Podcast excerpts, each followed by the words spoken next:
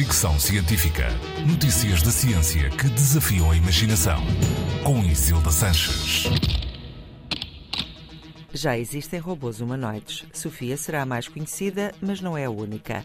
Ainda assim, os robôs humanoides continuam raros e longe da nossa vida cotidiana, muito embora no Japão existam mais de 300 mil robôs trabalhadores em áreas tão diferentes como entretenimento, segurança ou acompanhamento de doentes.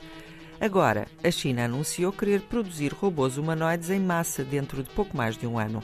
O ministro chinês da Indústria e Tecnologia de Informação apresentou recentemente as linhas orientadoras para o desenvolvimento de robôs humanoides.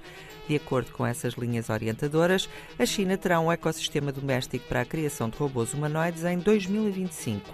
O plano é ter várias pequenas e médias empresas especializadas e criar dois ou três hubs para desenvolvimento e produção industrial. Também segundo essas linhas orientadoras, em 2027 a China deverá ter uma rede de abastecimento fiável com produtos do setor dos robôs humanoides integrados na economia real. O documento apela também ao rápido desenvolvimento de tecnologias de inteligência artificial com foco em áreas como cérebro, cerebelo e membros, ou seja, braços, mãos, pernas e pés. Também é referida a importância de exoesqueletos leves, estruturas corporais fortes e sensores de alta precisão. Finalmente, o documento apresenta medidas para estender a utilização de robôs humanoides em áreas como eletrónica, saúde, serviços, agricultura, logística e todas as situações em que os humanos tenham que desempenhar funções em condições adversas.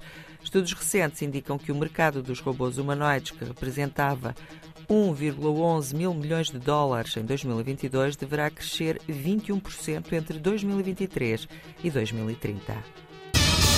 Fricção Científica.